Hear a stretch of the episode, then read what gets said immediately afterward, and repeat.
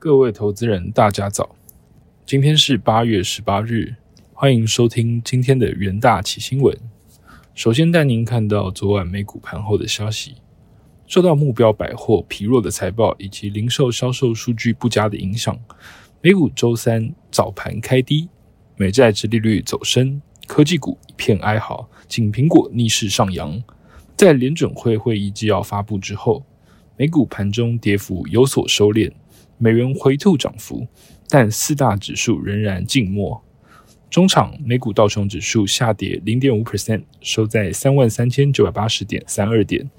纳斯达克指数下跌一点二五 percent，收在一万两千九百三十八点一二点。标普五百指数下跌零点七二 percent，收在四千两百七十四点零四点。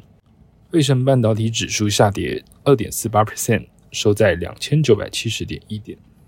在数据方面，美国商务部周三公布数据显示，七月零售销售月增率为零 percent，低于市场的预期，主要反映汽油价格回跌以及新车销售减弱。在震惊消息方面，美国联准会周三公布七月二十六到七月二十七日的会议记录，联准会官员认为通膨仍然是高的，无法接受。联准会将持续积极的进行升息的行动，直到通膨出现明显的放缓，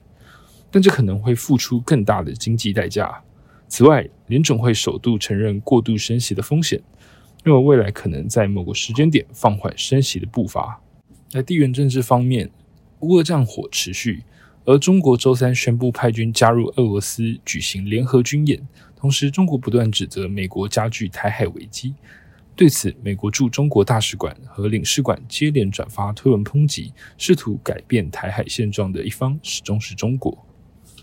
接下来看到能源盘后的部分，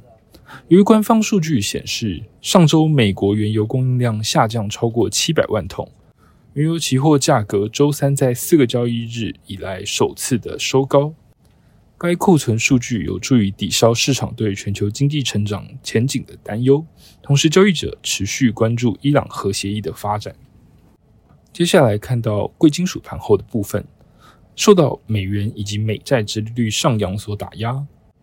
黄金期货周三连三日收黑，收在两周以来的低点。但在美国联总会公布七月会议记录，显示升息步调可能出现放缓之后。黄金期货在电子盘翻红上涨，由于市场对 Fed 升息减速以及升级循环缩短的预期都被有必要继续升息的现实所浇熄，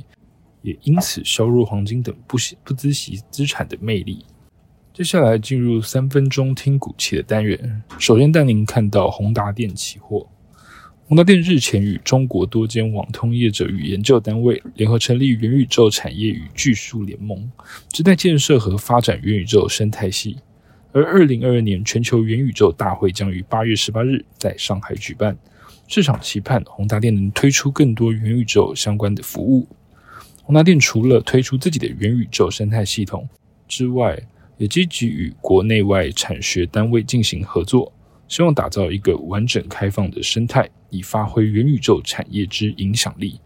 八月十七日，宏达电期货上涨四点八一 percent，期价维持震荡走高的格局。第二，看到维新期货受到俄乌战争的影响，维新欧洲市场的需求下滑，再加上 WFH 需求易出现降温，因此提前进行库存调整。除造成第二季营收下滑之外，毛利率亦受到影响。但库存金额下滑幅度胜过同业，对抗不景气及毛利率压力较同业为轻。今年产品需求放缓，但维新积极调整其库存，虽可能造成第三季业绩下滑。但提列存货叠价损失可望在降低，全年度仍有机会维持获利的成长。八月十七日，维新期货下跌一点六九 percent，期价除息收长下影线。接下来看到台泥期货。台泥二零二二上半年受到需求疲软以及煤价大涨等影响，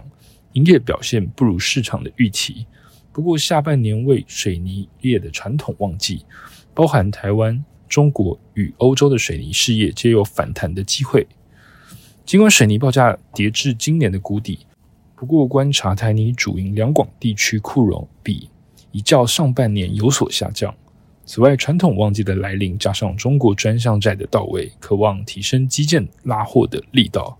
最后看到玉山金期货，玉山金上半年获利年减三十点八 percent 至七十点九亿元，主要受金融商品收入年减八十八点四 percent 所拖累。因债券评价损失，且公司自去年开始调整债券部位，使债券利息收入及资本利得出现衰退。而净手续费收入则因今年资本市场动荡影响，年减五点四 percent。市场虽然预期下半年经济将出现衰退，不过玉山银放款动能人家，预估下半年净利收仍能维持双位数的成长。八月十七日，玉山金期货下跌零点一八 percent，期价延续区间震荡的走势。以上就是今天的重点新闻，明天同一时间请持续锁定。谢谢各位收听，我们明天再会。